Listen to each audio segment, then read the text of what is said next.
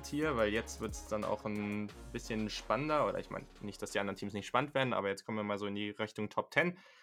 Und hier sind schon auch einige Teams, wo ich sagen würde, weil für mich gibt es eine relativ klare, jetzt muss ich mal gucken, Top 7, 8. Es gibt ein Team, was sehr viel höher geschätzt wird von vielen Leuten, als das ich es sehe, aber ich würde sagen, eine klare Top 8 ähm, und beziehungsweise klare Top 3, dann eine klare Top 8 und die Teams dahinter, die kann man auch relativ willkürlich tauschen, finde ich. Also das sind auf Platz 14 jetzt äh, Washington, davor auf Platz 13 Oregon, dann haben wir auf Platz 12 Notre Dame, auf 11 die Florida Gators, dann auf 10 Texas AM und auf 9 und das habe ich auch relativ hoch, glaube ich. Das sind die Auburn Tigers. Die sehe ich relativ gut dieses Jahr tatsächlich. Und da könnte ich auch richtig böse äh, ja, landen am Ende. Das könnte nämlich auch ganz anders sein. Naja, also, genau. Ähm, irgendwelche Teams, wo du jetzt sagen würdest, nö, finde ich jetzt nicht oder siehst du höher oder was hm, denkst du so zu den? Was heißt nö? Ich finde ja schon mal ganz nett, dass du meine Oregon Ducks, also meine in Anführungsstrichen, äh, vor Washington gesetzt hast. Ähm, ich sehe ich seh das in ganz vielen äh, Analyseseiten und so Geschichten sehe ich das eher andersrum, mhm. äh, weil ja Washington muss man ja auch einfach äh, neidlos anerkennen, in den letzten Jahren der Platzhirsch war. Ähm, äh, ich weiß nicht, ob, ob Oregon, Oregon schon ganz so weit ist. Ja, also ich glaube schon, dass alle notwendigen Stücke da sind, um jetzt endlich seit 2014 mal endlich wieder einen Pac-12-Titel zu holen. Ähm, natürlich, dass äh, Justin Herbert noch ein Jahr dran gelegt hat, das schadet sicherlich nicht. Äh, aber ich weiß eben, also ich möchte dann auch wirklich, also ich bin gespannt auf den Tag, wo sie dann wirklich vor der Defense von Washington stehen und es auch wieder drauf ankommt. ja, ähm, das ist nämlich eben äh, immer so, immer so der Knackpunkt in den letzten Jahren das gewesen. ganz genau ich, der 19. Oktober. genau richtig, genau mhm. richtig. Und ich, ich, das ist immer so der Knackpunkt in den letzten Jahren immer gewesen. Ja, also dass Oregon natürlich tollen offensiven Football spielen kann, das hat sich äh, rumgesprochen. Aber gerade gegen diese dominante Defense von Washington in den letzten Jahren haben sie sich immer die Zähne ausgebissen. Und ich bin gespannt, ob es dieses Jahr ähm, reicht bei den Huskies. Ja. Ja, ich kann ja vielleicht mal meinen Case an der Stelle machen, weil mhm. ist, also es hat schon seinen Grund, dass die so nah beieinander sind. Also so, Washington, wie du gerade gesagt hast, in den letzten Jahren einfach äh, ganz tolle Entwicklung genommen. Also auch vielleicht so ein Team, was gar nicht, also die spielen ganz cool, aber jetzt gar nicht immer so spektakulär waren. Ähm, ja. Aber ja, jetzt auch mit Jake Browning in den letzten Jahren einen Quarterback gehabt, der ja, war eigentlich ganz gut, aber war jetzt auch nicht so überspektakulär. Dieses Jahr bekommt man Jacob Eason, eine ganz spannende Geschichte. Der wurde damals, das war auch ein Five-Star-Recruit, meine ich, und der hat sich bei Georgia nicht durchsetzen können. Der hat gegen Jake Fromm da sich nicht durchsetzen können und äh, ist dann eben rausgetransfert, dann bei Washington gelandet, dann natürlich ein Jahr aussetzen müssen und jetzt ist er da. Ja, bin ich mal ganz gespannt, was der da, was der da macht und ob er vielleicht sogar jetzt total überraschen kann und dann für die NFL angreifen, angreifen, angreifen kann. Das könnte ich mir schon auch vorstellen. Aber auch hier hat man eben ein Team, was offensiv vielleicht nicht ganz so explosiv ist, aber eben wieder mit einer starken Defense, wie du es schon, wie du schon gesagt hast. Ja. Das können wir da auf jeden Fall erwarten. Während wir bei Oregon auf ein Team gucken, wo ich schon sage, dass die Entwicklung, die ist vielleicht noch nicht ganz zu Ende, aber auf der anderen Seite Justin Herbert, vielleicht der beste Quarterback für den nächsten NFL Draft, der muss jetzt am Ende sein, weil das ist sein Senior-Jahr und das ist genau der Grund, warum ich Oregon jetzt auch davor sehe. Also diese Kombination, ich bin genau wie du, Offensive Line hat für mich einen sehr, sehr hohen Wert im Football und dementsprechend, man hat die erfahrenste die beste, ja. im, im, im College Football, also kein, ein, kein anderes Team, äh, Spieler in keiner anderen Offensive Line im College Football haben so viele Starts ähm, wie, wie die der Oregon Ducks und die sind eben auch sehr gut. Das ist nicht nur, dass die viel gestartet sind, sondern die können da auch was. Man hat Justin Herbert, man hat äh, einen Running Back, den Sophomore CJ Verdell, der schon letztes Jahr als Freshman über 1000 Yards gelaufen ist. Man bekommt mit Joan Johnson als Wide Receiver jemanden, der bei Penn State schon sehr gut gespielt hat. Man hat eine, eine Offensive Line. Kevin Thibodeau, das ist einer der, der höchste Recruit der Geschichte. Der ist, der, ähm, der ist Defensive End. Der mhm, war genau. Top 5 Recruit im Land. Also auch Troy Dye, der Senior Linebacker, der zurückgekommen ist und nicht in die NFL gegangen ist. Es sind viele Sachen einfach da, wo ich sage, das könnte jetzt auch einfach offensiv konstanter werden als letztes Jahr. Und ich glaube, das ist der Schlüssel. Wenn man konstanter wird als letztes Jahr offensiv, dann könnte das schon weit gehen und man wird ja auch gleich, gleich in Woche, Woche 1 spielt man in Arlington, Texas gegen Auburn und das wird gleich so ein richtiger Reality-Check. wird ein ja, cooles Spiel. Ja, vor allen Dingen nicht, dass man mir wieder die, die Fanfahne aufmalt. Äh, Im Rand hat man mir während der Draft-Sendung immer so die Fanfahne von Alabama aufgemalt. Die haben alle schon gedacht, ich bin Alabama-Fan, weil ich mich ständig über Alabama-Spiele freue. Ähm, ich, hab, ich kann auch noch was Schlechtes über Oregon sagen. Ähm, und äh, da nochmal, weil du das noch nicht gesagt hattest. Ja. Ähm, ich finde das immer fürchterlich eigentlich, äh, wenn äh, so ein Dylan Mitchell ähm, einfach mal früher abhaut und in die NFL geht. Ja, Obwohl das ist sein, ein Problem. Da ja, obwohl, obwohl, sein, obwohl sein Quarterback doch noch ein Jahr dranhängt. Also ich finde, dass sie das ruhig mal machen können.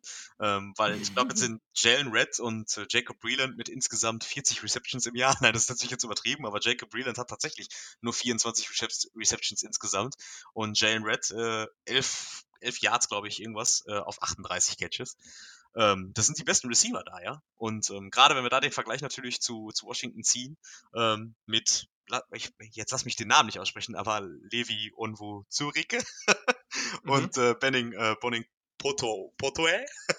ja, also auf jeden Fall, die haben ja echt zwei Jungs äh, zurückgekriegt in ihrer Secondary, ähm, die schon im letzten Jahr richtig gut abgeliefert haben.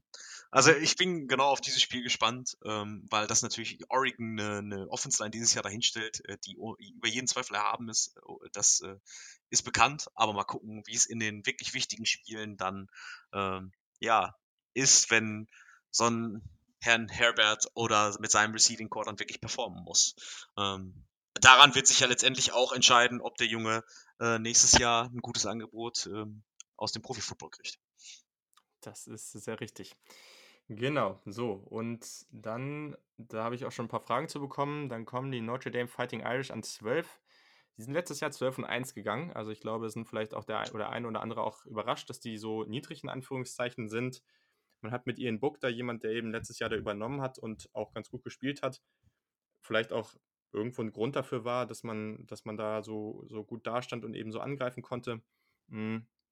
Und dann, was man bei den Stärken auf jeden Fall noch sagen muss, man, man verliert schon einige, gerade defensiv einige sehr, sehr gute Spieler.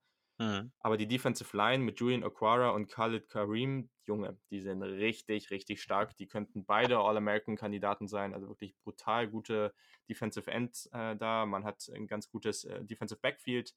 Aber man verliert eben trotzdem gerade in der Mitte der Defense einiges. Ähm, müssen auf Linebacker sehr viel Production ersetzen. Und ja, die Offensive ist schon okay, aber ich, ich glaube noch nicht, dass es, dass es so brutal wird und dass man da wieder so angreifen kann. Also auch wenn man am Ende wieder 10 und 2 gehen kann, aber man spielt dann eben doch schon, man spielt bei Stanford, man spielt bei, Michigan, bei Georgia, ähm, gegen USC. Das, also wenn du da, da ich glaube schon, dass du da mindestens zwei Spiele von abgeben musst am Ende. Ja, und genau das, also, äh, als wenn du gewusst hättest, ähm, dass ich drauf hinaus will, ähm, das ist ja bei Notre Dame, gerade, also jetzt kommen wir natürlich langsam in den, in den, in den Raum ähm, der Auflistung der Top, ja, Top 10, Top 12. Das sind Mhm. alles Teams, die sind in 10 von 12 ihrer Spielen die Top-Favoriten, ja. Aber dann haben die alle zwei, drei Spiele dabei, ja, und genau bei äh, Notre Dame ist es jetzt, wie du gerade gesagt hast, ähm, Michigan und Georgia, ja. Wenn du da eins abgibst, dann war es halt auch schon wieder mit deinen, mit deinen Playoff-Hoffnungen. ähm, und äh, ja, das ist auch ein Reiz des College Footballs, ja. Ja. Ähm, dass du ein gutes Team zusammen hast in Notre Dame, das ist sicherlich klar, aber ist es gut genug, um am Ende des Tages dann so einen Gegner zu schlagen? Ähm, das siehst du irgendwie dann immer erst dann, ähm, wenn, wenn dieser Tag gekommen ist.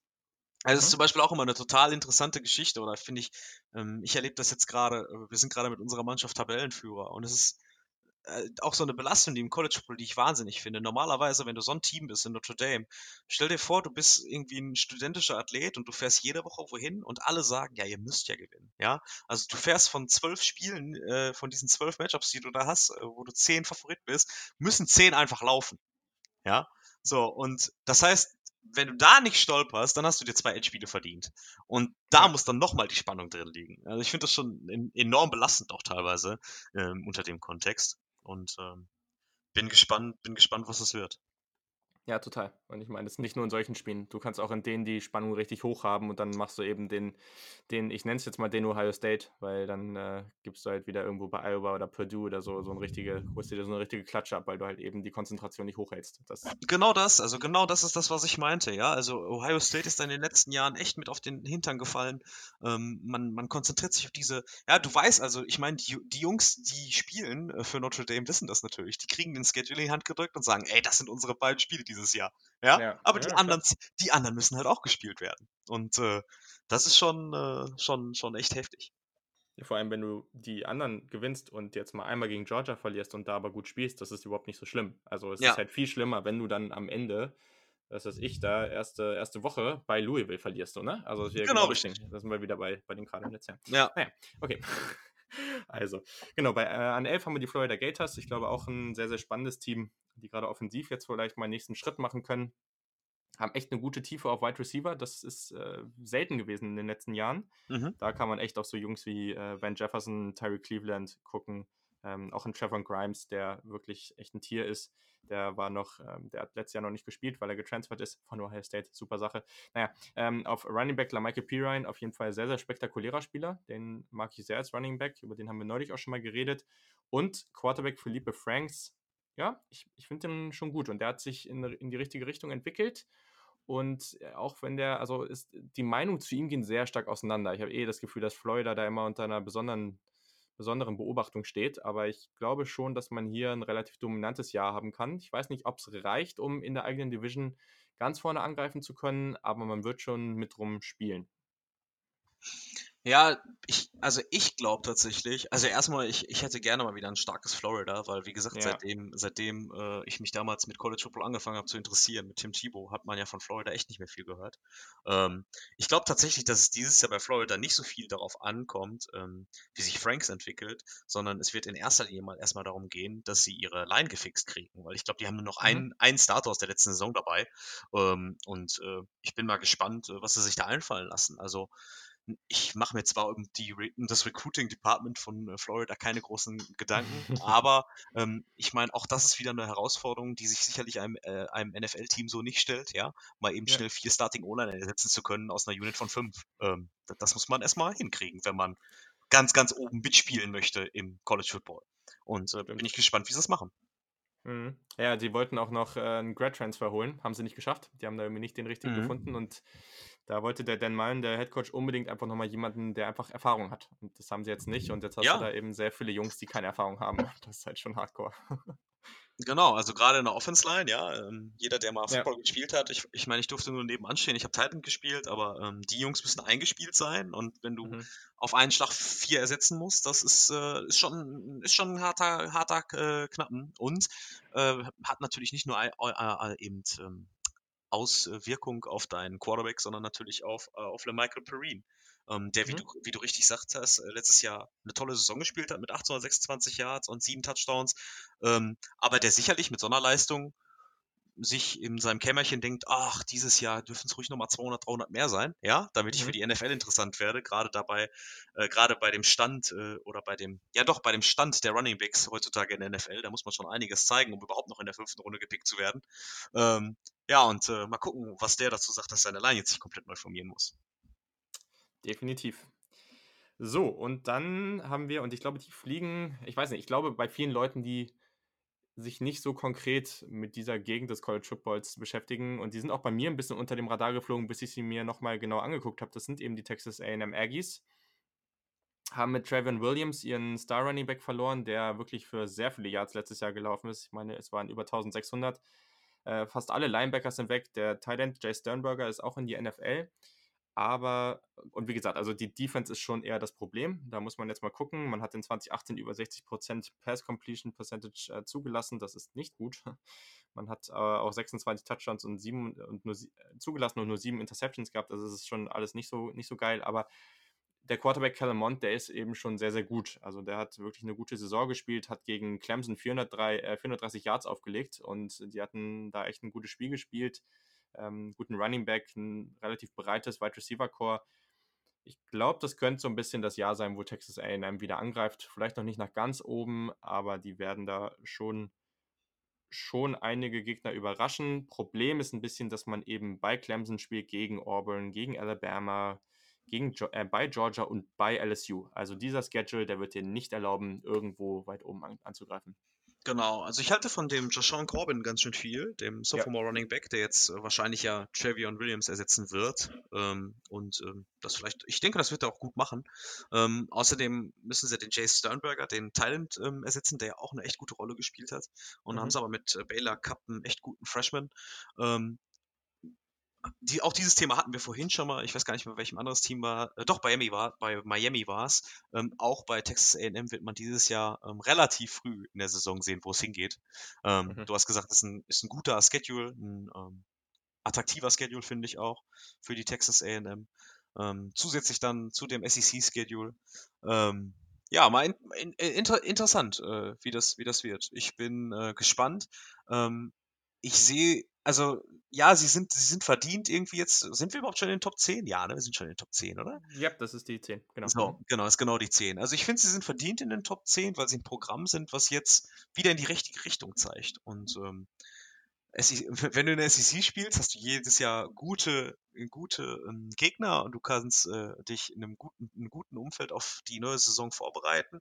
Und ähm, da reicht auch manchmal schon die Entwicklung. Und wer weiß, wenn es so ja. ein, zwei Jahre noch weitergeht bei Texas AM, dann ähm, steht da vielleicht in einem Jahr dann wieder richtig Großes ins Haus. Aber 10 ist, glaube ich, für dieses Jahr gut.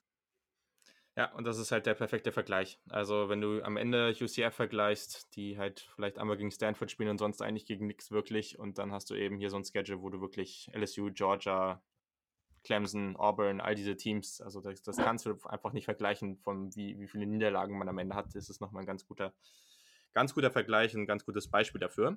Ja. Und Genau, und jetzt kommen wir noch zum letzten Team dieser äh, Tier und das sind tatsächlich, und die guckst du dir ja dann momentan und vielleicht auch nächstes Jahr ein bisschen genauer an, die Auburn Tigers. Die sind in dem Sinne sehr, sehr spannend, weil die Quarterback-Situation da sehr, sehr unsicher ist. Also genau, Jared Stidham, der ist da, ist jetzt in die NFL. Der ist das, Patriot.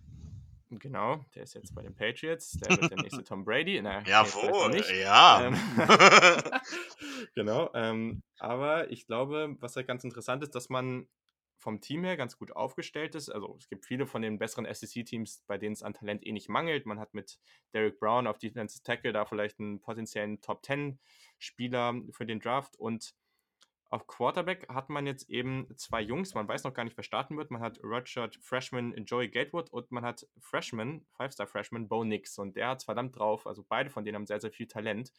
Und ich habe sie jetzt einfach so hochgestellt, weil ich, und wie gesagt, es kann auch nach hinten losgehen, aber ich glaube schon, egal in welche Richtung es geht, vielleicht spielt der andere, der eine am Anfang nicht so gut und dann kommt der andere rein. Ich glaube, dass einer von den beiden einschlagen wird und dass man da gleich von der Freshman-Saison an richtig, richtig was offensiv äh, zaubern wird. Und und dann kann das wirklich sehr, sehr spannend werden und man kann da angreifen und Auburn wieder ein bisschen zurückführen, weil die waren ja wirklich sehr, sehr erfolgreich und letztes Jahr jetzt aber nur mit 8 und 5. Es war nicht mehr ganz so gut.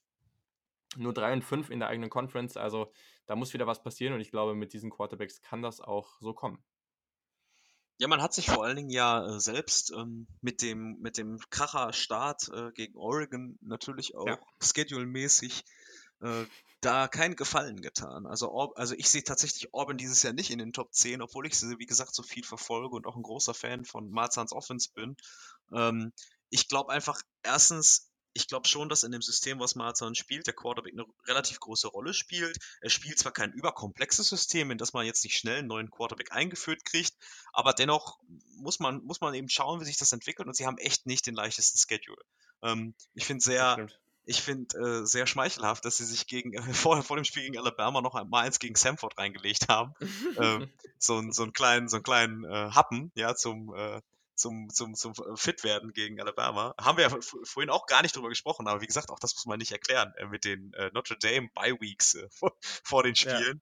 Ja. Ähm, ja, also wie gesagt, auch da äh, wieder eine ganz äh, tolle Eigenheit des College Footballs. Man ist eben für die Spiel, äh, Spieltagsgestaltung selbst zuständig und kann sich dann so einen Bonbon schon mal gönnen, hier wie Samford vor Alabama.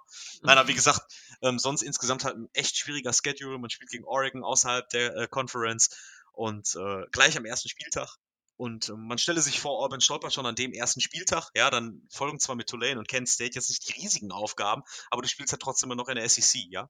Und selbst wenn du nur ähm, 1 zu 2 steh, äh, oder 2-1 stehst nach den ersten drei Spieltagen, ist das dann mit dem, was folgt, äh, unter Umständen schon viel zu wenig, um dich in der Top 10 zu platzieren.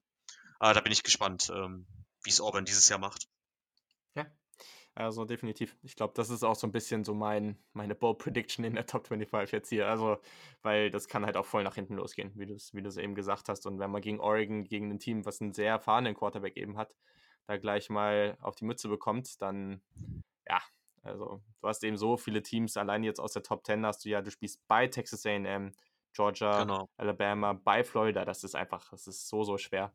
Also ich glaube, das ist halt schon der Grund, warum man da sagen könnte, ja, okay, vielleicht ist diese Platzierung auch nicht so smart, aber naja, jetzt habe ich es gemacht. Kann ich es auch nicht mehr Naja, das, das, geht ja, das geht ja nicht um smart, ja. In, am Ende des Jahres, wenn es hier viel besser läuft, dann stehst du da und bist der triumphierende Picker, ja. Also ja, ähm, soll, muss man sich immer die Chance geben, ne? Ich wollte gerade sagen, also nein, äh, also ich finde das jetzt, das soll das gar nicht gemeint sein, das ist nicht smart. Nö, nö, das war nicht. Ähm, war, also war ich, ich finde Auburn, Auburn ist ein gutes Programm. Ich gucke mir die Jungs nicht umsonst an. Äh, die spielen echt eine tolle Offense. Ich wünsche denen eine ganze Menge. Ähm, aber ich sehe eben, wie, wie, gesagt, also auch nach Spieltag 1 äh, weißt du, ob du voll drin bist in deiner Prediction. mhm. Hast du recht, hast du recht. So. Und jetzt kommen wir eben zu, also wie gesagt, die Top 5 kennen die Hörer schon. Du kennst sie tatsächlich, ich weiß noch gar nicht, wie viel du schon gehört hast, ähm, beziehungsweise jetzt, wo wir aufnehmen, kannst du sie noch gar nicht kennen. Deswegen ist es für dich noch ein bisschen überraschender jetzt hier. Ähm, aber ja, also so überraschend ist es am Ende dann eh nicht. aber genau, also jetzt äh, zu der Top 8, ähm, beziehungsweise zu den nächsten fünf Teams, die in der nächsten Tier sind. Da haben wir auf Platz 8 die Michigan Wolverines. Ich glaube, da muss man auf jeden Fall gleich nochmal was zu sagen, weil ich habe sie deutlich tiefer als so einige andere Menschen. Mhm. Ähm, auf Platz 7, da haben wir auch schon mal vor ein paar Wochen eine ausführlichere Preview zu gemacht mit dem Peter, die Oklahoma Sooners. Dann habe ich auf 6, und das ist vielleicht auch ein bisschen überraschend, die Texas Longhorns vor den Oklahoma Sooners. Mhm. Das wird dem Peter wiederum nicht so gut gefallen. Ähm, dann, genau, auf Platz 5, das habt ihr jetzt ja schon gehört, dann LSU, die LSU Tigers und auf Platz 4 meine Ohio State Buckeyes. Genau, also wir haben hier zwei sehr, sehr große Rivalitäten innerhalb dieser, dieser Zusammenstellung, innerhalb dieser Kategorie. Dazu mit LSU ein sehr starkes Team. Michigan wurde wirklich von, es gibt viele große Magazine in den USA, die jedes Jahr wieder rauskommen, große Vorschauen von, für den College Football, irgendwie 300 Seiten dick, wirklich, sind aber auch cool. Also kann ich wirklich empfehlen, sich sowas mal zu holen. Kann man teilweise auch von Phil Steele sich digital holen, so als Empfehlung. Und ich meine, ich, Athlon Sport weiß ich gar nicht, aber Phil hatte die zum Beispiel auch im Playoff Michigan und das waren einige und das, da bin ich persönlich einfach nicht. Also das Team ist schon gut, keine Frage. Man bekommt mit seinen Wide Receivers, die hoffentlich dann jetzt nicht mehr so, oder naja, für die meisten Menschen hoffentlich nicht mehr so verletzt sind, man wünscht sich ja niemand Verletzung, ähm, hat man eben drei sehr, sehr starke Wide Receiver. Man hat mit Jay Patterson auch einen guten Quarterback. Man ist letztes Jahr schon 10 und 3 gegangen. Dieses Jahr hat man Ohio State zu Hause. Das hilft sicherlich auch nochmal. Aber am Ende, man verliert defensiv sehr, sehr viel Talent und ich bin einfach noch nicht da, dass ich sage, Michigan ist gerade an dem Punkt, wo sie ganz oben angreifen. Ja, ich lese momentan auch ganz viel von Michigan Top 4. Ähm, ich sehe mhm. aber auch auf, auf so Coaching-Plattformen und sowas, die ich regelmäßig besuche, momentan einen unheimlichen Hype ähm, um den ähm, Josh, Josh Gettis, heißt er Josh Gettis, der, ja, der genau, neue, genau, also, der ja, genau, der neue Offensive. Coordinator, ja. Und mhm. ähm, ich glaube, das ist so ein bisschen die Programmatik oder die Kombination, die gerade Michigan so wahnsinnig nach vorne bringt. Einmal, dass Josh Gettis jetzt dabei ist, der bekannt ist äh, für deutlich mehr Spread- und RPO-Elemente äh, als das, was wir von so einer äh, Harbor-Offense kennen äh, aus Michigan. Die ja. ultimative I-Formation. Ähm, und natürlich, ja. dass äh, Tariq Black, äh, Donovan Peoples-Jones äh, wieder zurück sind und fit sind, ja. Ich glaube, das ist gerade so ein bisschen die Kombination, die äh, die Münder wäss wässrig macht und äh, die Michigan bei vielen Leuten ganz oben irgendwo sieht. Weil ähm, alle freuen sich irgendwie bei, äh, äh bei Go Blue jetzt darüber, dass auch mal moderner Football gespielt wird bei Michigan. Und äh, vor allen Dingen auch mit echt, mit echt, muss man ja einfach sagen. Also Tariq Black und Donovan Peoples Jones, das sind auch ja. Ausnahme-Wide Receiver, muss man einfach so sagen. Und ähm, das weiß ich nun selbst aus meiner eigenen Offense-Coordinator-Erfahrung, diese Spread- und RPO-Systeme sind auch deutlich leichter zu spielen und deutlich, deutlich angenehmer für einen Quarterback zu spielen, als die sehr Pro-Style-Offense, die die, die, die Harbors äh, in den letzten Jahren pro propagieren, ja, und äh, jetzt eben auch ähm, Harbor an, in Michigan gespielt hat lassen. Also ich bin gespannt auf die neue designte Michigan Offense, ähm, weil Michigan ist echt immer ein Team für mich jetzt auch in den letzten Jahren gewesen, wo ich Defense gerne hingeguckt habe, aber Offense war das echt, äh, echt hart anzugucken teilweise, ja. Ich fand's ähm, super. Ja, es ist so, so Bum-Bum-Football und, äh, und äh, ne, Ballbesitz und ja, ist schon echt nicht so, nicht so das Feuerwerk.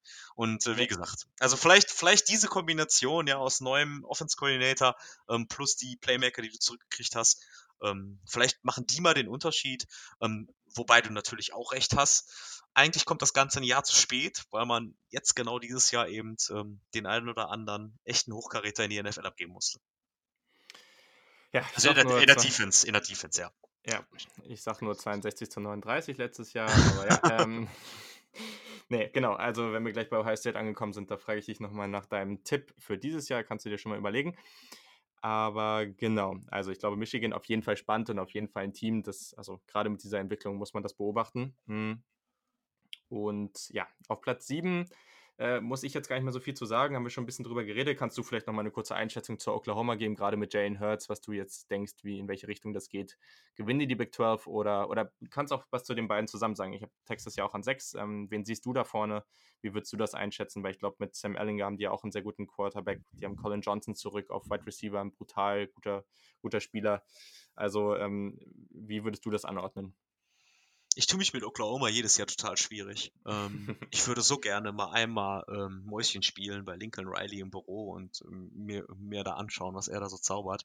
Ähm, jetzt wissen wir alle, was Jalen, wo, wozu Jalen Hurts in den letzten Jahren fähig war oder nicht fähig war. Mhm. Ähm, ich glaube nicht, dass wir einen dritten Heisman hintereinander aus äh, Oklahoma haben. Bitte nicht, bitte nicht. Äh, ich glaube nicht. Ähm, auch die, äh, man hat echt also mit Marquise Brown hat man jetzt natürlich einen Wide Receiver abgegeben, der auch zur absoluten Topspitze gehört, ähm, was sein, seine spezielle, sein spezielles Talent angeht. Ja, ähm, also auch hier nochmal, ähm, es ist nun mal was Besonderes, wenn du am College so schnell bist. Ähm, ja. Du äh, läufst in, zehn, äh, in 10 von 12 Spielen im Jahr keine Ahnung, läufst du an jeden deiner DBs einfach vorbei, weil die dich nicht covern können. Ähm, das sieht in der NFL ganz anders aus, aber den Mann haben sie jetzt nun mal nicht mehr. Und ähm, ich bin gespannt, äh, was Lincoln Riley jetzt aus, aus Jalen Hurts rausholt. Ähm, aber die Defense-Schwäche der letzten Jahre, die bleibt für mich eben. Und solange sich das nicht fixt, ähm, tue ich mich total schwierig, äh, Oklahoma einzuschätzen, weil ich immer so zwischen, ich habe immer so das Gefühl zwischen, yo, das könnte wieder ein gutes Jahr werden, wenn sie ihre Defense fixen, aber andersrum, wenn die Offense dieses Jahr nicht so krass ist wie letztes Jahr, dann kann das auch richtig in die Buchse gehen. Ja, also Oklahoma ist immer in der Situation, die eigene Defense outscoren zu müssen. Und ähm, das ist schwierig, vor allen Dingen in den großen Spielen. Das hat man letztes Jahr vor allen Dingen gegen Alabama dann in den Playoffs gesehen. Das war schon ähm, traurig mit anzuschauen. Total. Also ist jetzt, das ist das ultimative Beispiel von dem Team, was eine Sache ganz gut kann und die andere genau. überhaupt nicht. Also, genau.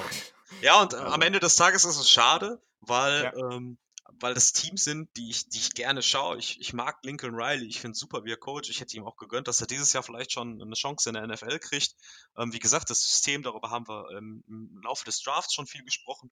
Ähm, total interessant, total cooles Team, aber eben so wahnsinnig einseitig. Und äh, wenn du dann mal eben gegen wirklich komplettes Team spielst, wie letztes Jahr Alabama, die ja dann gegen Clemson auch richtig schlecht aussahen, das muss man noch dazu sagen, ja, mhm. ähm, da trennt sich dann einfach irgendwann die Spreu vom Weizen. Und ich weiß noch, wie Kyler Murray letztes Jahr auf der Bank gesessen hat und traurig reingeschaut hat, ähm, weil, seine, weil seine ja völlig magische Saison äh, zerstört wurde, wie nichts. Ähm, ist immer so ein bisschen, äh, ich hoffe, wir quatschen nicht zu lang, aber ist immer mein Revival-Erlebnis mhm. damals von dem Oregon-Spiel ähm, gegen Florida, äh, nee, gegen Ohio State. Ja, genau. Also wir waren ja. beide, haben ja gesagt, wir sind ja so Fans von der Oregon äh, Spread Offense mit den Options und allen Zip und Zap.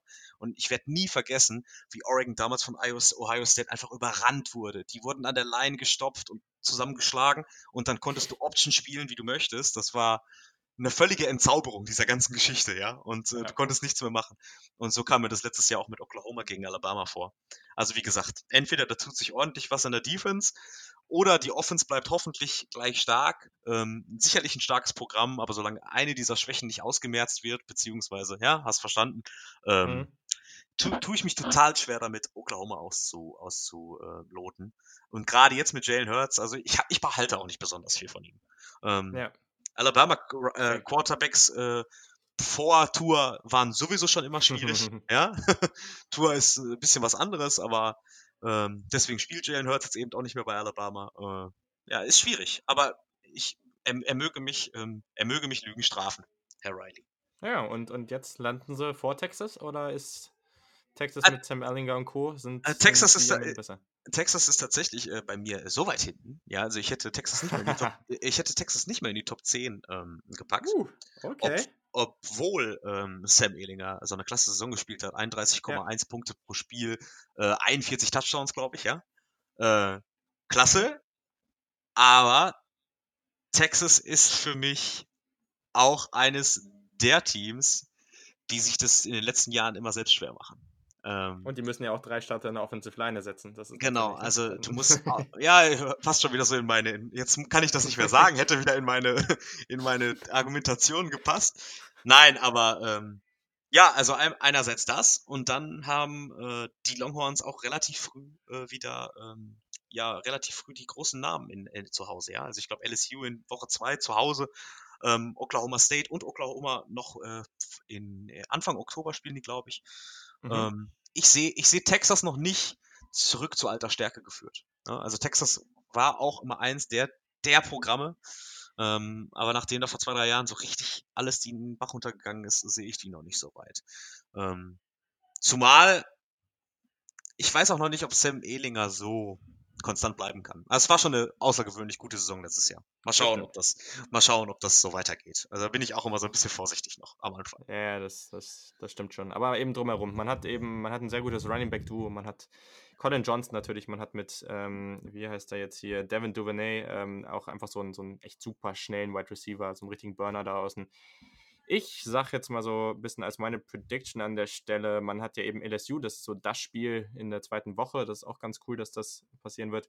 Und Oklahoma, ich würde mal sagen, man spielt dieses Jahr äh, zu Hause gegen Oklahoma, also ich sehe da den Sieg für Texas, man verliert gegen LSU und geht 11-1.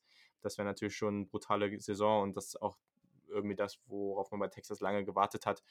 Aber ja, es gibt natürlich auch genug Stolpersteine. Das ist jetzt auch nicht der schwerste Schedule aller Zeiten, aber es ist eben auch nicht die ACC. Das muss man eben auch klar sagen. Ja, Genau, so. Äh, ich habe jetzt auch schon ja vor ein paar Wochen jetzt mittlerweile ja dann ähm, auch schon ein bisschen ausführlicher über die LSU Tigers gesprochen. Mhm. Deswegen, ähm, ich glaube, das ist auch ein sehr, sehr, sehr spannendes Team. Ähm, die Quarterback-Position mit Joe Burrow vielleicht jetzt ja, solide, aber auch nicht, noch nicht überspektakulär, aber halt diese Defense. Grant Delpit wird, glaube ich, der Traum jedes Defensiv-Football-Fans sein. Also es wird, glaube ich, unglaublich spaßig sein, dem zuzugucken.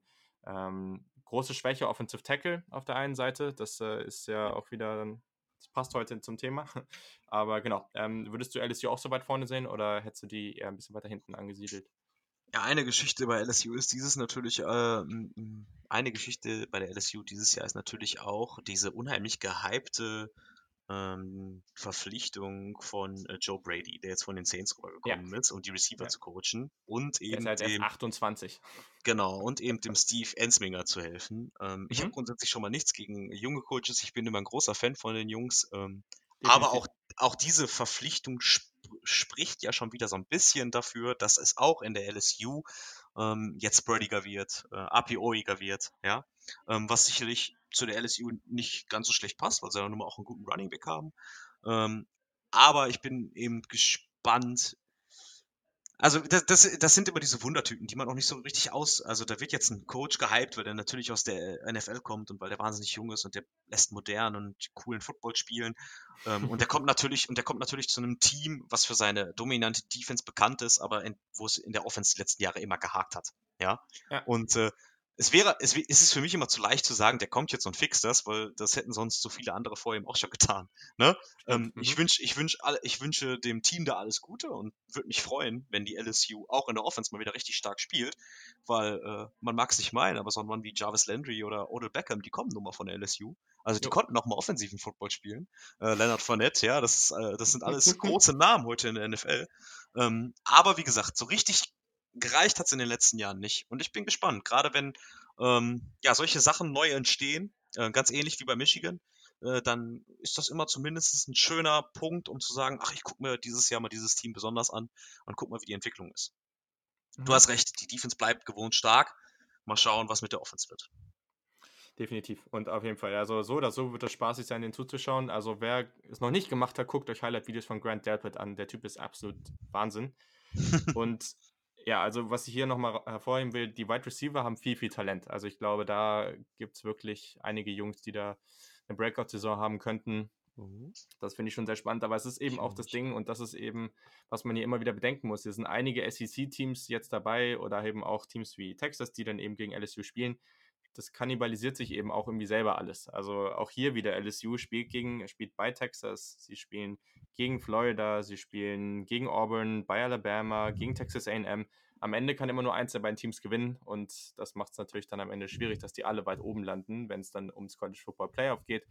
Ich glaube halt trotzdem, dass LSU aus dieser Gruppe, sagen wir, der letzten zehn Teams, über die wir gesprochen haben, am ehesten dahin kommt, dass sie auf beiden Seiten gut spielen können. Also defensiv mache ich mir da überhaupt keine Sorgen und offensiv, Joe Burrow war letztes Jahr schon solide und der wird nochmal einen Schritt machen, das glaube ich schon. Und drumherum ist eben auch viel. Und dann, ja, also ich glaube, da kann man sich zumindest auf eine gute Saison einstellen und viel weniger als 10, 2, 9 und 3 wird das, glaube ich, nicht. Ja, und das ist ja auch für mich so eine Faszination an der SEC insgesamt, ja, dass du mhm. am Anfang des Jahres sagen kannst, aus unseren Top 10 Teams sind mindestens sechs von der SEC bei, aber genau wie du gerade sagtest, die kannibalisieren, kannibalisieren sich alle immer selbst, ja. ja, schlagen sich alle gegenseitig und dementsprechend können natürlich nie so viele SEC-Teams ganz oben sein. Ja. Ähm, äh, und deswegen bin ich gespannt, also gerade, also deswegen äh, tue ich mich bei diesen Top 10 teilweise schwieriger, weil die so viel aus der SEC kommen, als darüber weil man eben, weil man, wenn man da darüber sprechen will, wer besser ist als der andere, muss man dann immer direkt einberechnen, ja, wer gewinnt denn mehr Spiele gegeneinander? Ja, also ja. wer gewinnt denn dann die Spiele gegen Alabama? Also wer klaut denn vielleicht mal Alabama ein Spiel oder wer nimmt denn vielleicht mal ein Spiel von den richtig Guten weg? Und ähm, ja, das ist der Konflikt, den man da hat. Aber ähm, ja, mal gucken, ob LSU da jetzt schon weit genug ist. Also deswegen, es geht immer gar nicht darum, ob das gute Programme sind, solide Programme sind. Ja, das sind alles Programme, von denen gucke ich mir gerne jede Woche ein Spiel an. Äh, auch gerne äh, öfter als NFL-Spiele, ja. Also das sind echt schon hochklassige Programme. Aber sind die gut genug, um sich gegenseitig dann irgendwie zu schlagen? Und wer gewinnt äh, mehr gegen die anderen, ja? Das ist äh, echt eine heikle Geschichte. Hast du sehr, sehr, sehr gut gesagt. Und bei den Ohio State Buckeyes ein 4 würde ich dir jetzt einfach gleich mal direkt das Zepter in die Hand geben und erstmal gar nicht so viel dazu sagen. Erstens habe ich da schon genug zu gesagt und zweitens äh, muss ich ein bisschen meine unparteiische Seite an der Stelle bewahren, zumindest solange es geht. Äh, was denkst du denn so von Ohio State? Glaubst du, das ist vom Ranking einigermaßen solide oder okay? Ja, ich glaube sogar, dass ähm, Ohio also ich weiß nicht, ich habe momentan das Gefühl, dass die Erwartungen in Ohio State echt gedrosselt sind äh, auch, in, auch in den Medien oder ähnliches. Ist das so? Ähm, weil, okay. Also die Erwartung, die Erwartung im Sinne äh, von da, weil man hat nun mal jetzt die ganz spezielle Lage, dass man sich von Urban Meyer verabschiedet hat, ja, dass ja. man äh, sich von Dwayne Haskins verabschiedet hat, dass man einen komplett neuen Headcoach hat, der natürlich letztes Jahr der Interimscoach war, keine Frage. Ähm, natürlich sind die Ohio State Buckeyes nach wie vor ein großes Programm und ähm, die, die, das Umfeld ist erfolgsverwöhnt. Aber also aus der Ferne, ich als deutscher Football-Fan kann mir auch, ich weiß nicht, ich denke mir immer so, ähm, ja Mensch, Urban Meyer hat jetzt 83, 9 abgeschlossen und ist rausgegangen, weil er echt Probleme mit seinem, äh, mit seinem Stuff da hatte, ja. Also äh, je nachdem, wie, wie es da, wie, was da, was da vorgefallen ist und ob das berechtigt war oder nicht berechtigt war. Aber ähm, auch große Programme äh, können, glaube ich, in so, in so einer Situation durchaus mal eine kleine Rezession äh, erleben. Und ich fände das nicht schlimm.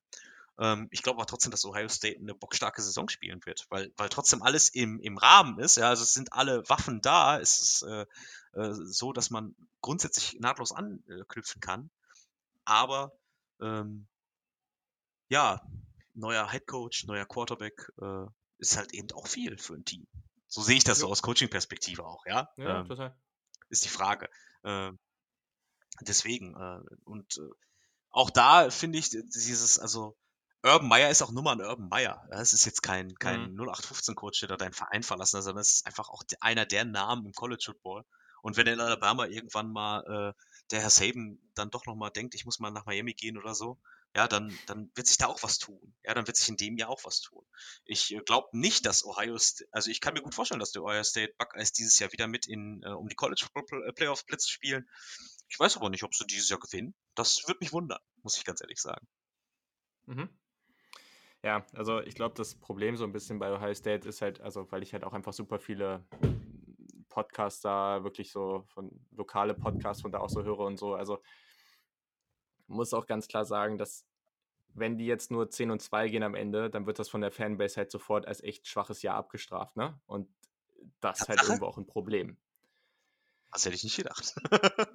ja, doch, Heftig. also es ist halt ja. halt schon wirklich, oder wenn sie sagen, ja, okay, das Jahr wird vielleicht nicht so gut oder wird ja, vielleicht ein bisschen schlechter, 9-3, ey, das, da kriegst du gleich richtig Backlash da, ne? Also das ist, okay. ähm, das ist halt schon wirklich gleich ein Problem so und, und für andere Teams, wenn die mal 8 und 4 gehen, ist das völlig normal und bei Ohio State halt überhaupt nicht und das ist wirklich, gerade für mich jetzt auch so richtig Fan, da, dadurch, dass ich ja da war, bin ich halt seit 2016 und diese Zeit war ja auch einfach nur, also nur sehr, sehr gute Teams und ich kenne das gar nicht anders. man, mhm. ich, ich kenne diese Geschichte von, natürlich weiß ich, habe ich mal davon gehört, aber dass man gegen Michigan nicht gewinnt, das kenne ich nicht. Und all diese Geschichten, ne? Also das sind halt schon sehr, sehr hohe Erwartungen. Dazu kommt auch, dass man ja irgendwo auch erwartet hat, dass jetzt vielleicht im Recruiting es ein bisschen abbricht durch Urban Meyer, dass der jetzt weg ist. Aber nein, man bekommt zum Beispiel auf der Wide Receiver Position vier Top 100, also vier Top 100 Wide Receiver in einer Klasse zu einem Team. So, darunter auch der beste Receiver in der gesamten Recruiting-Klasse. Das, ich glaube, ich weiß nicht, ob es das jemals gegeben hat. Also, das ist einfach, das könnte potenziell die, und dieses Jahr hatte man ja auch schon einen Five-Star-Recruit äh, auf, auf der Wide Receiver-Position in Garrett Wilson. Also, die könnten in ein, zwei Jahren vielleicht die beste Wide Receiver-Gruppe im ganzen College Football haben. Das ist so, da passiert schon viel gerade, wo ich auch sage, ich, ich persönlich glaube nicht, dass es so einen großen Abbruch geben wird. Aber am Ende ist es eben doch wieder so, dass ich glaube, man wird wieder in dieser Situation wie in den letzten Jahren landen. Man ist wirklich dieses Ding passiert, kommt man rein oder eben nicht. Am Ende wird es wieder, wird's wieder ein knappes Ding. Man darf sich diese Niederlage nicht erlauben, die jedes Jahr mhm. kommt. Und wenn das passiert, dann hat man wieder ein Problem. Aber gleichzeitig spielt man dieses Jahr eben auch bei Michigan. Man spielt ganz am Ende erst zu Hause gegen Penn State und dann bei Michigan. Das ist eben auch nicht leicht. Ja, mal gucken. Ich bin sehr, sehr gespannt. Ich glaube, man hat gute Chancen. Aber jetzt darfst du auf jeden Fall nochmal tippen, wen du in dem Spiel vorne siehst. Ich glaube tatsächlich, dass dieses, also ich glaube, dass gerade in solchen Spielen sich es durchaus zeigt, ob man ähm, ja einen Trainer wie Urban Meyer verliert. Ja, also mhm. Ähm, ich, ich, ich tue mir schwer. Ich weiß noch, ich habe damals, äh, ich bin in der Bahn gesessen und habe am dem Morgen äh, New USA Today am Essener Hauptbahnhof gekauft und gesehen, dass äh, Urban Meyer Probleme mit seinem Coaching-Stuff hat und habe dann so ein bisschen die Geschichte gelesen und habe gedacht, mein Gott, ähm, jetzt ist auch tatsächlich er noch in die Situation gekommen, wegen sowas äh, die Karriere, äh, ne, äh, da mhm.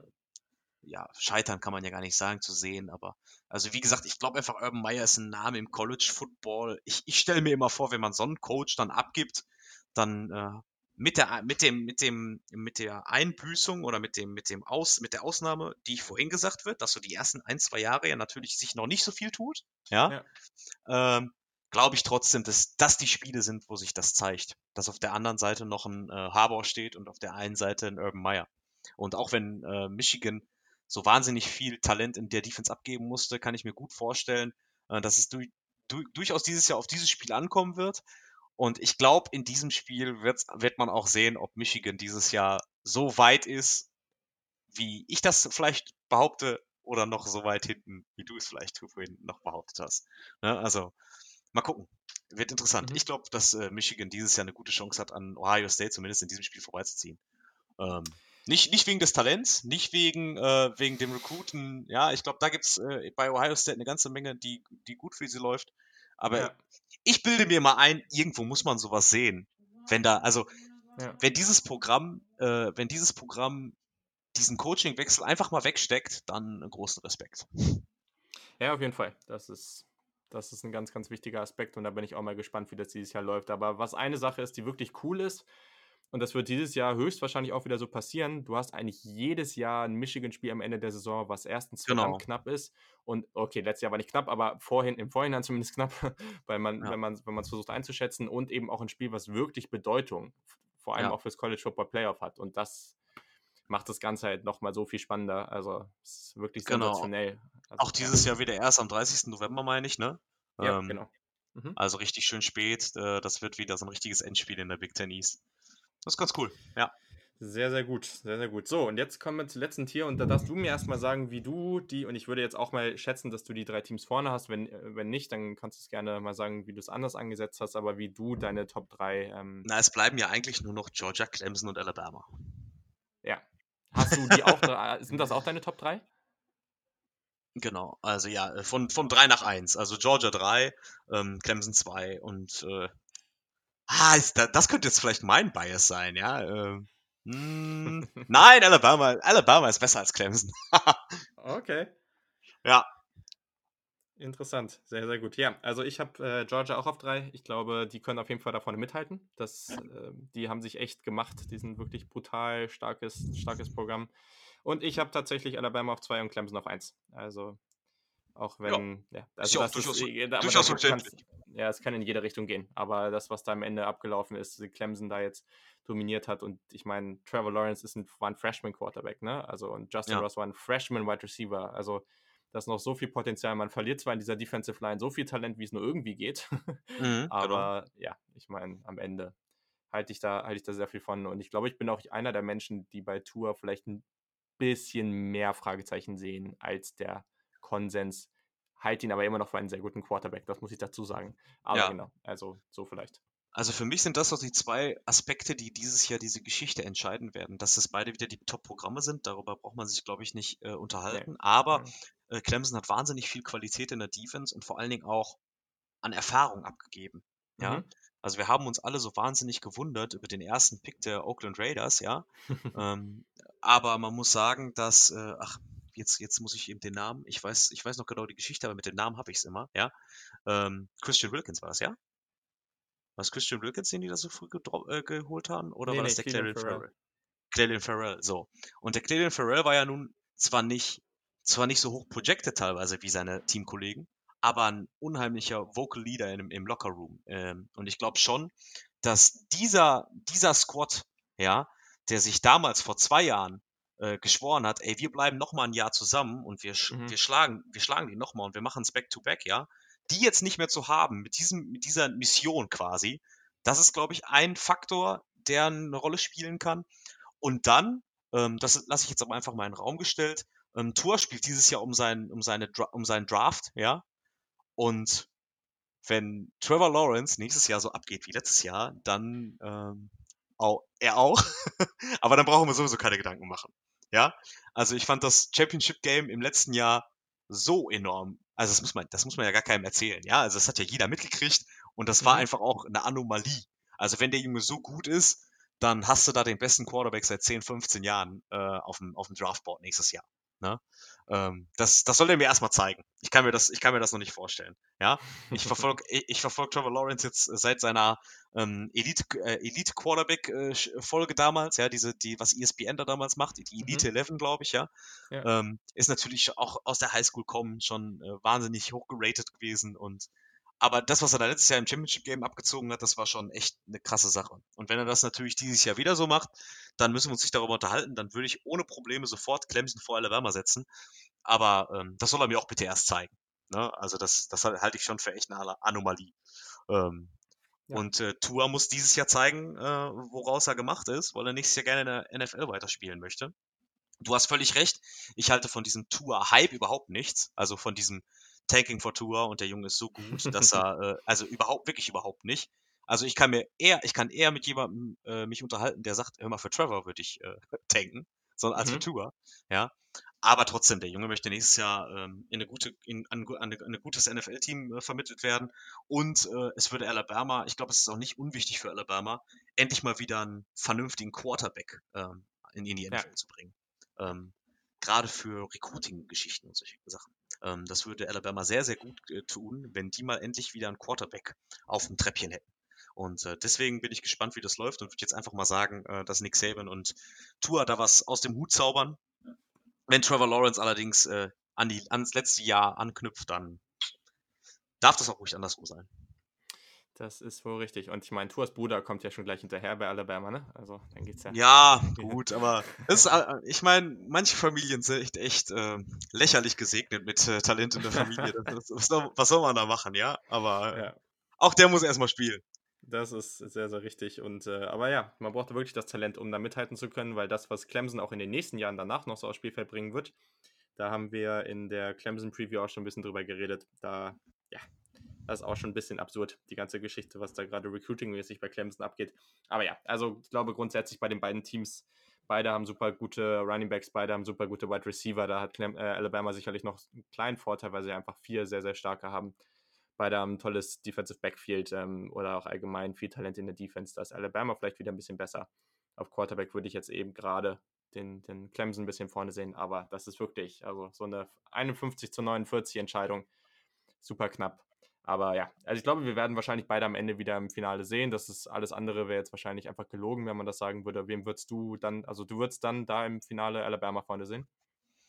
Ja, ich, also ich glaube schon. Ähm, mhm. einfach mhm. wegen dem grundsätzlich ähm, erfahrenen Quarterback ähm, wenn, wenn Trevor Lawrence das tatsächlich schafft, nochmal so abzuliefern, ähm, dann kann es sein, dass auch durchaus ähm, Clemson, aber wie gesagt, für mich spielt ähm, diese Kombination aus der Defense Line, diese Defense Line Unit, die sich letztes Jahr oder vor zwei Jahren geschworen haben, wir gewinnen Back-to-Back -back die National Championship, die spielen, glaube ich, auch eine wahnsinnig große Rolle in diesem Erfolg. Ganz davon ab, dass äh, Trevor Lawrence natürlich ein riesiges Spiel gemacht hat. Und die muss man jetzt erstmal so, äh, so ersetzen auch. Deswegen glaube ich, dass dieses Jahr vielleicht Alabama wieder vorne sein könnte. Ähm, ja, genau. Ja, warum nicht, ne? Also.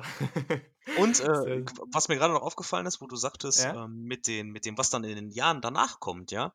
Aber das finde ich zum Beispiel auch so ein bisschen doof am College Football. Ja? Wir, wir loben so viel den College Football, aber ähm, die NFL feiern wir als deutsche, als deutsche Sportfans immer dafür, dass sie so demokratisch irgendwie ist, ja, und so der Kleine kann es doch noch schaffen, indem er im ja. nächsten Jahr den besten ja. Draft kriegt. Im College Football ist es genau andersrum, ne? Da kackt der Deibel auf den größten Haufen, ja. Und die besten, und die besten Teams kriegen natürlich äh, die, die tollsten Recruits, weil die natürlich alle für ein klasse Programm spielen wollen und Champion werden wollen, ja. Also äh, ist mir dann gerade doch nochmal wieder aufgefallen. Ähm, so klar, man, man sagt das immer so, ja, da kommt natürlich eine super, super Klasse nach, aber natürlich, die kriegen ja auch die besten Rekruten, weil die sind gerade das größte Programm im, Jahr, äh, im, im, im, im Land, ja. ja. Ja, aber es ist halt einfach auch viel weniger strukturiert und einfach auch deutlich unklarer, wie, wie man da zum Erfolg kommt. Aber dann gibt es halt eben auch, natürlich gibt es auch Upsets in der NFL, aber halt nicht annähernd wie im College Football. Und das sind dann halt auch wieder Sachen, die, die den College Football da vielleicht an, in dem Aspekt wieder ein bisschen spaßiger machen. Ich glaube, also, aber vollkommen richtig. Also, da ist jetzt nicht so zu erwarten, dass Clemson oder Alabama in den nächsten Jahren stark abbauen wird. Genau, mal schauen. Aber ist eher nicht so. Aber gerade, jetzt haben wir so viel über Clemson und Alabama gesprochen. Gerade in dem Kontext hast du natürlich recht. Ähm, Kirby Smart hat da in den letzten Jahren echt was klasse, klasse was aufgebaut. Also, dass Georgia sich so gefestigt hat an der Platz 3, ja. am Platz 3, obwohl man über die letzten Jahre immer wieder ähm, signifikant Talent abgegeben hat, äh, ja unter anderem auch in die NFL. Ähm, das ist schon echt gut und ich bin gespannt allerdings, äh, wie es wird, wenn ähm, der Kollege Jack Fromm sich verabschiedet. Weil der mhm. natürlich ein, ein, starker Quarterback hilft immer, ja. Und äh, jetzt hat er fast mit die beste Offensive Line momentan und äh, echt äh, gescheite, gescheite Receiver. Aber ich bin gespannt, wie es mit Georgia weitergeht, wenn Jack Fromm aufhört, beziehungsweise hoffentlich dann auch in die NFL kommt. Ja, yeah, safe. Aber ja, ich glaube auch, also es wird mich dieses Jahr auf jeden Fall nicht wundern, wenn wir Georgia am Ende im Finale sehen. So viel kann man über das Talent von Georgia schon sagen, zumindest aus meiner Meinung, meiner Meinung nach. Ja, das denke ich auch. Sehr gut. Okay, also, das ist deutlich länger geworden als geplant. Das ich habe heute schon, ich habe heute schon in die Liste der Podcasts geguckt bei Spotify. Die waren alle nicht länger als 50 Minuten. Ja, da habe ich, oder, oder also circa, circa eine Stunde. Da habe ich meiner Freundin schon gesagt, so lange wird das nicht dauern. Wir sind da bestimmt zügig durch. Ja, das habe ich ähm, meiner Freundin auch gesagt. Aber naja. aber nichtsdestotrotz, ich glaube, gerade für den Top 25 Pod und wenn man dann auch einfach merkt, also es ist immer, man muss dann einfach mal gucken, wie es läuft. Und ich fand es einfach sehr, sehr spaßig. Und genau, daher, ähm, du darfst gerne nochmal Werbung für, für die Dinge machen, die du so tust, ähm, für dein Buch. Wo findet man das? Und genau, da darfst du gerne nochmal zwei Worte zu sagen. Ja, also mein Buch College Football 101 ähm, macht einfach eigentlich ganz viel, was du, glaube ich, in deinen Podcasts auch machst. Mhm. Ja, also ähm, du hast ja auch schon ganz viel über das ähm, System erzählt. Ähm, meine Aufgabe war es einfach vor zwei Jahren ähm, zu sagen, also wir hatten diesen wahnsinnigen Run NFL-Hype und College Football hatte so noch gar nichts abbekommen. Und man muss ja sagen, der College Football ist ja auch sehr, sehr äh, unübersichtlich in den Dingen, ja. wie die Spielpläne zustande kommen, in den Dingen, wie er funktioniert, in diesem Ranking-System. Und meine Aufgabe war es eben vor zwei Jahren einfach in ein paar Seiten, ja, ich glaube 100 hat nicht viel mehr als 100, ähm, habe ich versucht, so einen Abriss zu machen und das äh, Notwendigste und kompakteste kurzweilig zusammenzuschreiben. Ja, und äh, das habe ich eben gemacht und das Buch gibt es nach wie vor. Ähm, zu haben äh, in, äh, bei, bei, bei gängigen Buchhändlern im Internet oder auch äh, bei euch um die Ecke. Und ähm, ja, ich freue mich immer, wenn es gefällt. Ähm, hab viele, viel Feedback gekriegt. Es kann, darf beim nächsten Mal ruhig länger werden. Ja, also mal schauen. wenn, wenn, wenn noch viele Leute sich äh, für College Football hoffentlich in den nächsten Jahren interessieren, äh, dann kann man da ja nochmal nachdenken.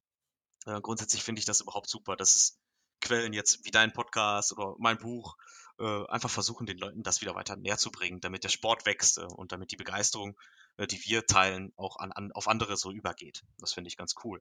Ja, und dann natürlich ab 31.08. im Free TV zum ersten Mal seit, äh, weiß ich nicht, ich bin, ich glaube, ich lebe noch nicht lang genug, falls es das schon mal gab. ähm, College Football bei Pro7 äh, Max. Ähm, jeweils samstags um 17.45 Uhr, glaube ich, fangen wir an. Bis 22 Uhr irgendwas ähm, zeigen wir ein Spiel nice. aus diesem Spot und versuchen echt äh, ja, mit dem, mit dem vollen Run NFL, äh, Run NFL Programm, äh, ja, den College Football auch so ein bisschen nach vorne zu bringen und die Leute für den College Football zu begeistern und darüber hinaus dann mehr für den Sport und ja, wir hoffen, dass das, dass das gut wird und äh, freuen uns über jeden, der da diese äh, Begeisterung mitteilen möchte. Sehr, sehr nice. Ich bin zuversichtlich und ja, ich finde es einen guten Quest, auf dem wir uns befinden hier für den College Football in Deutschland. Das ist es war eine sehr nerdige Geschichte, aber vielleicht wird es irgendwann dann nicht mehr ganz so nerdig. Und ich glaube, auf diesem Weg sind wir bisher ganz gut unterwegs. Ja, und äh, ich meine, am Ende des Tages ähm, klar, College Football ist momentan noch ein bisschen nerdiger, aber wenn man die Chancen sieht, die diese, ja. diese Eigenart dieses Sports hat und wenn man die heraushebt, ja, ähm, mir ist immer ganz wichtig, in allem, was ich tue, den Leuten klarzumachen, das ist keine schlechtere Form von, von der NFL, ja, weil das, das ist man im europäischen Sportgedächtnis so gewöhnt. Mhm. Ja, es gibt die erste Liga und dann gibt es die zweite Liga, ja, aber die erste Liga ist die beste und die zweite Liga ist nicht so gut. Sondern das ist nun mal da nicht. Das, das ist College Football, das ist ein eigener Sport. Der hat eigene Besonderheiten, äh, Faszination Faszination, Tradition. Und darum geht es halt, dass wir das jetzt rüberbringen können. Dein, dein Podcast, ähm, mein Buch, äh, Run NFL, ja, alle müssen es schaffen, ähm, auf diese Besonderheit einzugehen. Uns nicht zu verkaufen irgendwie als was Komischeres oder, oder weniger, weniger Gutes, sondern einfach als was Eigenes. Und ich glaube, da steckt eine Menge Potenzial, wie du sagtest, dass die Leute sich auch da rein verlieben können. Sehr, sehr nice. Ich glaube, das ist ein perfektes Schlusswort für die Menschen, die auch wirklich so lange durchgehalten haben. Und genau, also an dieser Stelle auf jeden Fall nochmal vielen Dank, dass du am Start warst. Ich hoffe, wir kriegen das äh, in der Zukunft nochmal hin. Ja, sehr gerne. Hat Spaß gemacht. Genau, fand ich auch. Und ja, ihr wisst äh, natürlich wie immer, wo ihr den Podcast findet. Auf Twitter, Instagram einfach äh, Kick. Da werdet ihr dann äh, das alles finden und dann auch, was dann in der Saison so alles passiert. Wie gesagt, bald wird es einen Mailback geben. Also alles, was wir jetzt noch nicht besprochen haben. Wenn ihr noch mehr Fragen zu irgendwelchen bestimmten Teams oder Sachen aus den Previews habt, dann schreibt mir auf jeden Fall. Dann werde ich das in den Mailback reinnehmen und dann gibt es da auch nochmal sehr, sehr ausführlichen Content zum College Football und zur nächsten Saison. Bis dahin wünsche ich euch eine schöne Woche und bis dann.